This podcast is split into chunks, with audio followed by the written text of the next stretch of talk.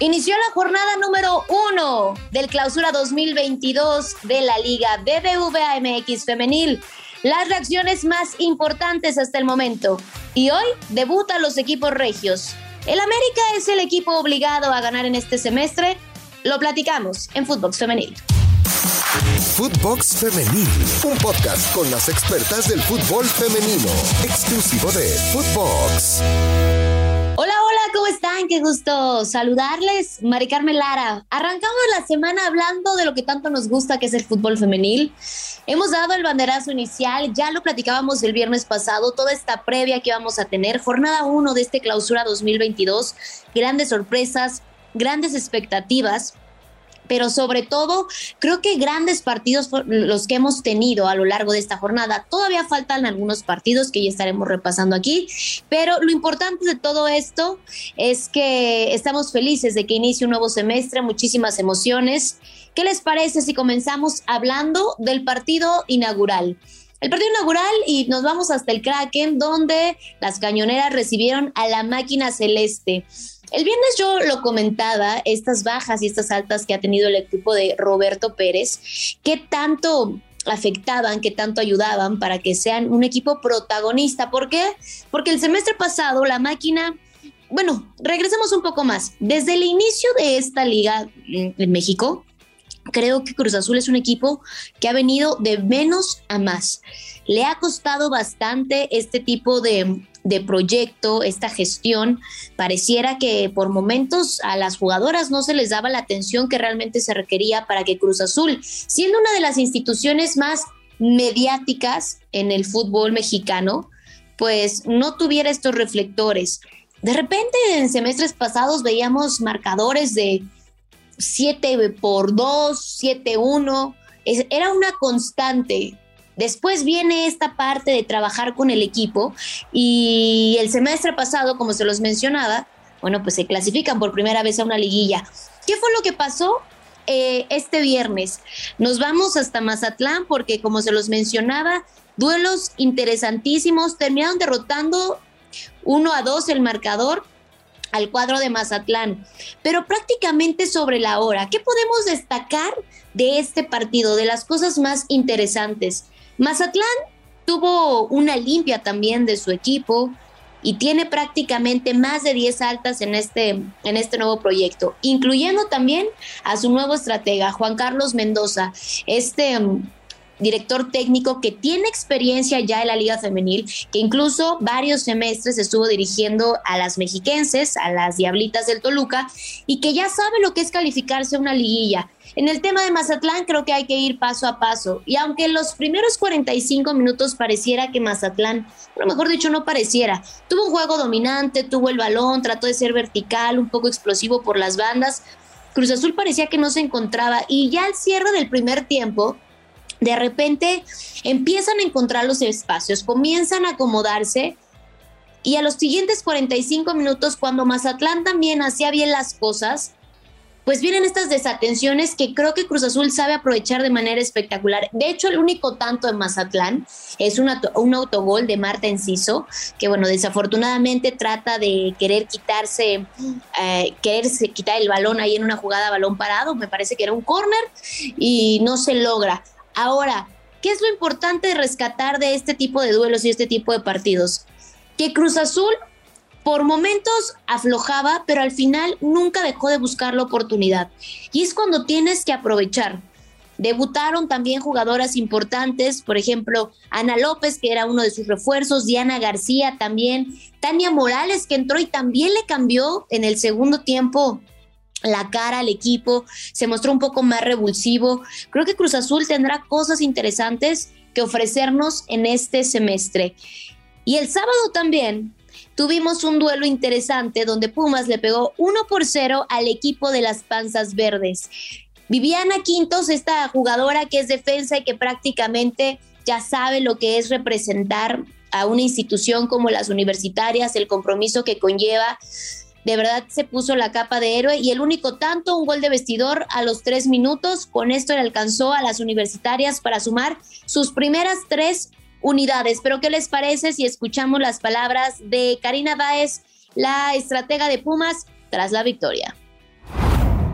las expectativas pues que nos marcamos son altas.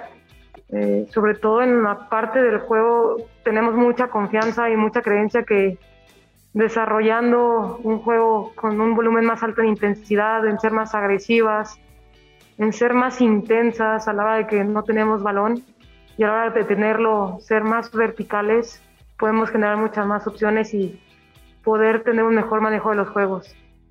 Ok, eh, yo creo que la progresión de nuestro juego eh, sí consiste, número uno, nos gusta tener el balón, nos gusta tener el balón por abajo, pienso que uno de los puntos más fuertes de nuestro plantel somos, son las jugadoras que tenemos por banda. A mí me gusta mucho el juego rápido, el juego de el tener jugadoras ligeritas por fuera que encaren, que sean agresivas.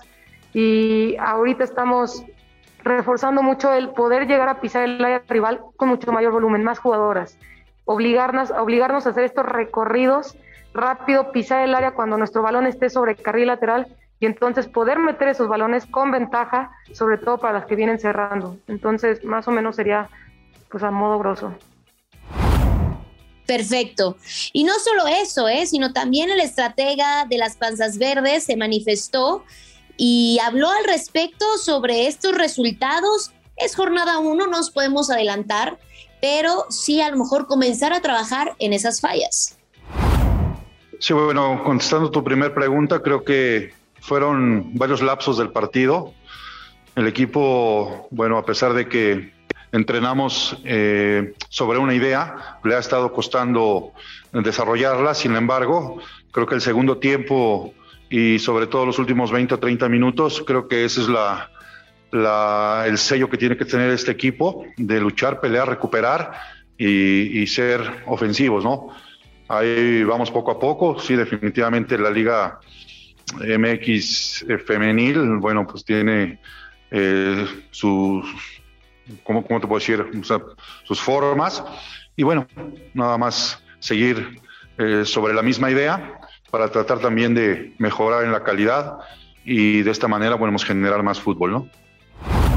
Ahora, bueno, ya que hablamos de este tema de Pumas también, que ha sumado sus tres unidades y que era súper importante, creo que el tema también de tener estrategas frente a proyectos importantes como lo es Pumas, en este caso como las actuales campeonas, que es espejo con Monterrey, entre otras, habla de que la mujer está jugando un papel súper importante dentro del fútbol femenil mexicano. Ya no estás acostumbrado solamente a ver directores técnicos en el banquillo, sino también estrategas que están poniendo su sello personal, que están haciendo algo positivo y están reestructurando también su plantel. En el caso de Vespejo, lo mencionábamos incluso cuando Rayada sale campeonas, ¿no? El toque y el sello que viene a darle Vespejo era lo que le faltaba a Rayadas para conseguir su siguiente título. Y aquí está, lo ganaron en el campo del acérrimo rival que es Tigres. Regresando un poquito al tema de lo que fue esta jornada, creo que uno de los equipos que decepcionó el semestre pasado fue Toluca, ya no le alcanzaba, creo que el proyecto ya estaba desgastado con su anterior estratega y ahora llega sangre nueva y este estratega, pues si, le podemos llamar así, es relativamente joven, Gabriel Velasco, exjugador también de los Diablos Rojos del Toluca, tuvo un paso ahí incluso en la, administración cuando, bueno, en la dirección cuando estaba José Saturnino Cardoso, se le dio la oportunidad pero pues terminó colgando los botines y ahora se dedicó a este tema de estar del otro lado, de estar en el banquillo. Y vaya que pareciera que le cambió la cara completamente al Toluca, de un equipo que la verdad no ha tenido muchas altas o no ha tenido muchas bajas, pues es otro completamente. 3 a 1. 3 a 1 fue el marcador para las Diablitas. Y aún así, si podemos hablar un poco de, de estos goles, el único tanto por parte de las locales fue de Dulce Martínez, al minuto 66 prácticamente ya al cierre del encuentro o en las instancias finales. Y Toluca termina dominando este encuentro. Era interesante porque muchas veces lo que pedimos nosotros en este tipo de proyectos, cuando llega un nuevo estratega, es hay que aguantar.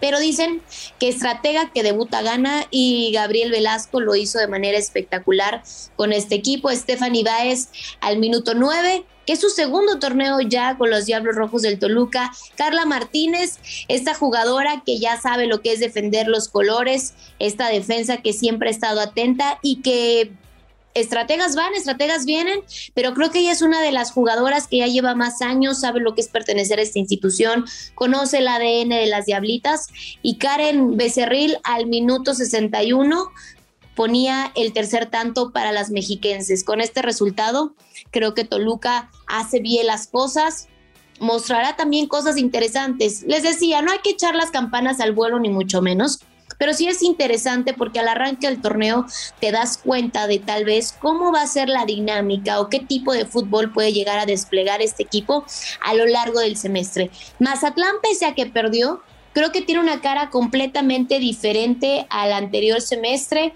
y ahora con Juan Carlos Mendoza es un equipo que propone, es un equipo que incluso tuvo el balón por mucho tiempo, es un equipo que mostraba ser vertical, que que, imprimía presión alta, pero pues después de eso vienen estas oportunidades que Cruz Azul sabe aprovechar de manera espectacular y terminan sacando el resultado, minuto, mejor dicho, resultado demasiadamente importante. Otro de los resultados también que hay que mencionar es que fue el de la mínima diferencia, pero las Bravas de Juárez este, se midieron al Club Atlético San Luis. El único tanto también bueno, pues fue por la mínima diferencia, un autogol de Dayana Navarrete y con esto San Luis sumó sus primeras tres unidades. Hasta ahora, ¿qué ha mostrado el inicio de este torneo? Pues como se los mencionaba, han habido cosas interesantes, por ejemplo, para mí la sorpresa para bien ha sido Toluca, una cara completamente diferente, un proyecto que se ve fresco, que se ve renovado, con jugadoras que ya han estado en este equipo, pero que venga una nueva dirección, que le imprima nuevas ideas, como es el tema de Gabriel Velasco, creo que hace que Toluca pueda regresar ese protagonismo. No hay que adelantarnos y tampoco hay que ser soberbios, pero creo que sí es el tema de que Toluca puede regresar, ¿por qué no?, a liguilla. Mazatlán y Juárez mostraron cierta mejoría a pesar de su derrota. Yo te lo mencionaba, yo creo que el tema de Mazatlán sí, es notorio. Pero ¿qué les parece si repasamos y cerramos lo que será la jornada de este lunes? Tigre se mete a la casa del Necaxa con la ilusión de ver el debut de su nuevo refuerzo, Canú, esta jugadora que sabemos es extranjera, que sabemos que viene a imprimirle. Vamos a ver a qué juega el equipo de Roberto Medina después de las bajas tan importantes como fue la de Katy Martínez y la de María Sánchez. Este yo creo que es uno de los duelos más interesantes. ¿A qué juega este nuevo Tigres? Tigres que sufrió bajas importantísimas y que eran elementales para que fueran protagonistas y tuvieran esta hegemonía en el fútbol mexicano. América recibe a Atlas en el Azteca como el mejor partido tal vez de la jornada y ver a sus nuevas incorporaciones. Sin duda alguna, este es el platillo estelar para la jornada número uno. ¿Qué es lo que nos va a ofrecer el equipo de Harrington? Después de sumar estas incorporaciones tan importantes, los fichajes, pues yo creo que más mediáticos, recordar que Alison González por el momento se encuentra lesionada de la rodilla, entonces no va a jugar. Pero ¿qué es lo que puede hacer con estos nuevos refuerzos Harrington? Tienen que ser protagonistas. Están obligadas a ser protagonistas en este semestre. Y Chivas visita a las Tuzas del Pachuca para debutar. Esto, bueno, pues también como se los mencionaba, es el día de hoy en punto de las 21 horas. ¿Quiénes están obligadas a debutar con victoria? Tigres está obligado a debutar con victoria, no importa las bajas que haya tenido, es contra Necaxa, un equipo que le ha costado bastante también esta, esta liga. América contra Atlas híjole, lo veo complicadísimo porque digo, independientemente de que salió Alison González, que prácticamente era el referente del equipo, pues también tiene jugadoras que le ayudaron de la manera colectiva, entonces veo complicado el partido, pero sin duda alguna el obligado en este duelo es América por los refuerzos. Y Pachuca contra Chivas Rayadas del Guadalajara Vamos a ver qué es lo que nos puede ofrecer este equipo que también estrenó director técnico. Vamos a ver de qué están hechos. El Chore Mejía decidió bajarse del barco y ahora esperemos que las del rebaño sigan siendo protagonistas. Esto es lo que tenemos. Nos vamos, señores, lo que nos ha dejado la jornada número uno y lo que nos resta todavía para este lunes. Recuerden que somos un podcast exclusivo de Footbox y que nos encanta que nos acompañen para hablar de lo más relevante del fútbol femenil mexicano y de todo el mundo. Soy Mari Carmen Lara, los esperamos en todas nuestras redes sociales. Un fuerte abrazo. Chao, chao. Footbox Femenil, podcast exclusivo de Footbox.